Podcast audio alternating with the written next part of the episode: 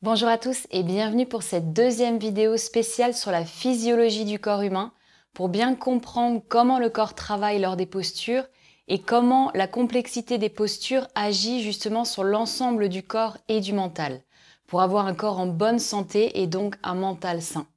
Cette semaine, on va voir maintenant le système digestif. La semaine passée, on a vu les cellules, donc je vous mets le lien juste en haut si vous voulez le visionner. Et la semaine prochaine, on verra l'appareil circulatoire.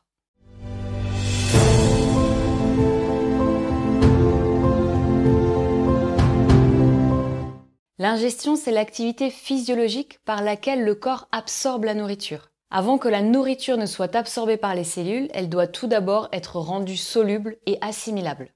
Durant le processus de digestion, les grosses molécules que constituent les aliments sont réduites en molécules plus petites capables de passer à travers les membranes. Après quoi les molécules solubles sont absorbées par les cellules.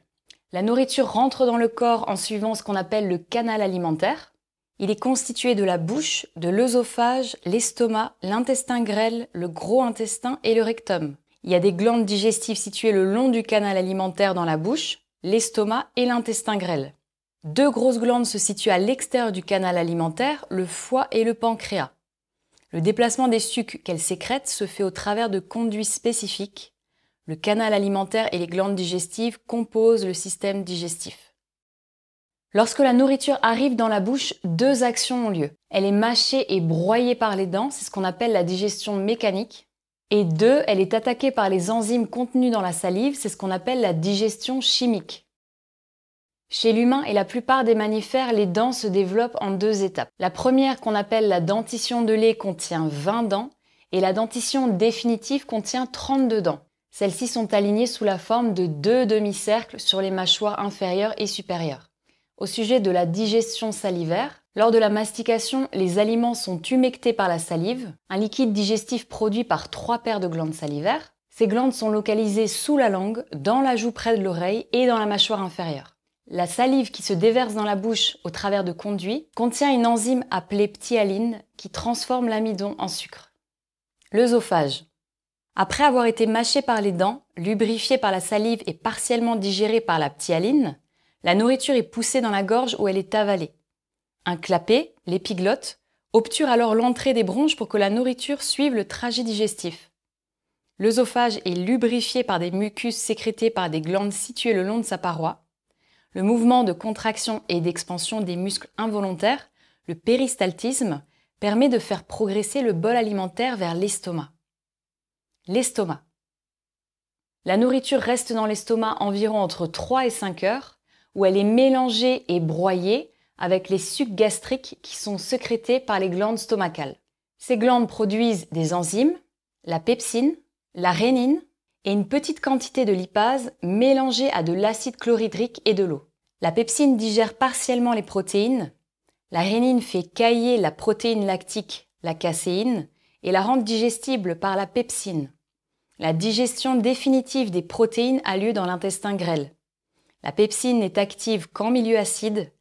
L'acide hydrochlorhydrique est nécessaire à la digestion. Elle est aussi utile pour dissoudre les minéraux et éliminer les bactéries qui ont été absorbées.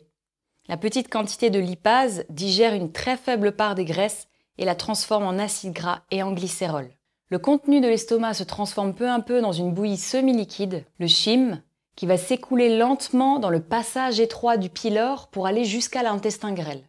Le pylore est un muscle circulaire, un sphincter agissant comme une valve.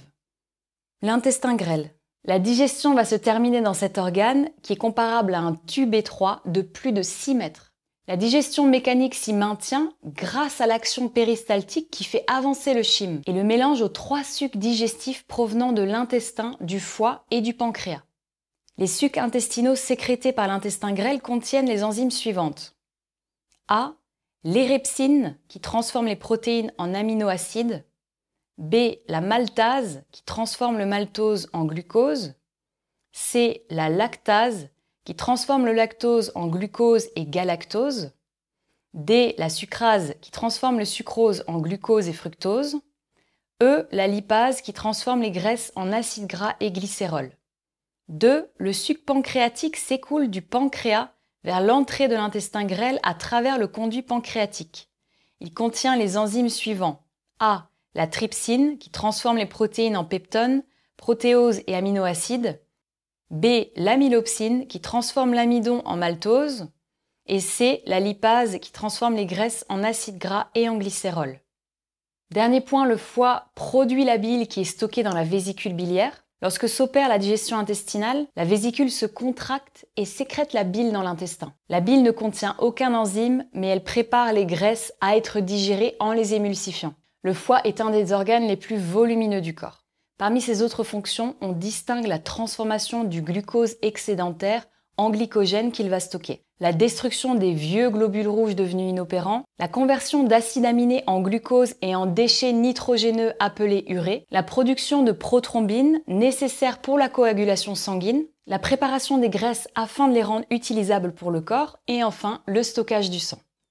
L'absorption des aliments ingérés. Au cours de la digestion buccale, stomacale et intestinale, les nutriments sont transformés de la façon suivante les hydrates de carbone en glucose, les lipides en acides gras et glycérol, et les protéines en aminoacides.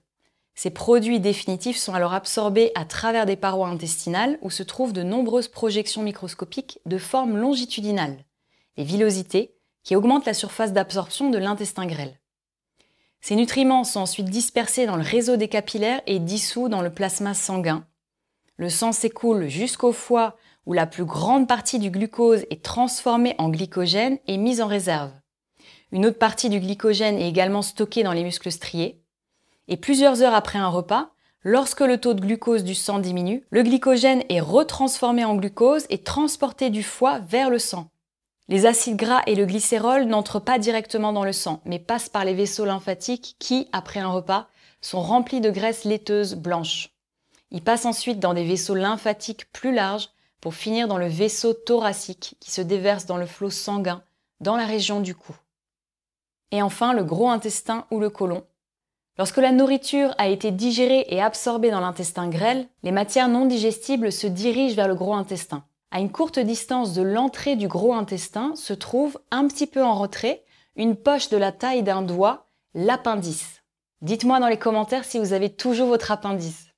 Elle n'a apparemment aucune utilité pour l'homme, bien que chez certains animaux herbivores, elle entre en cause pour la digestion. Comme l'œsophage, l'intestin grêle ne possède aucune activité digestive. Les cellules à mucus situées sur ses parois permettent de lubrifier les matières fécales et leur permettent de se déplacer sous l'action du péristaltisme. L'eau est absorbée par le gros intestin où elle est ensuite réutilisée par tout l'organisme. Les déchets solides qui restent sont constitués d'éléments non digestibles, tels que la cellulose des végétaux, les sécrétions intestinales et les bactéries. Ils sont rejetés vers l'extérieur à travers le rectum, puis par l'anus. Voilà pour cette brève introduction sur le système digestif. La semaine prochaine, on verra l'appareil circulatoire. J'espère que la vidéo vous a plu, qu'elle vous a permis d'apprendre quelque chose. Dites-moi si c'est bien utile justement dans le cadre du yoga de bien comprendre comment le corps fonctionne. Je vous invite à liker la vidéo. N'hésitez pas à partager, à vous abonner, à me soutenir sur la chaîne Tipeee. Je vous dis un grand merci et à bientôt pour une prochaine vidéo. En attendant, prenez bien soin de vous et de tous les êtres. Telle est la voie du yoga.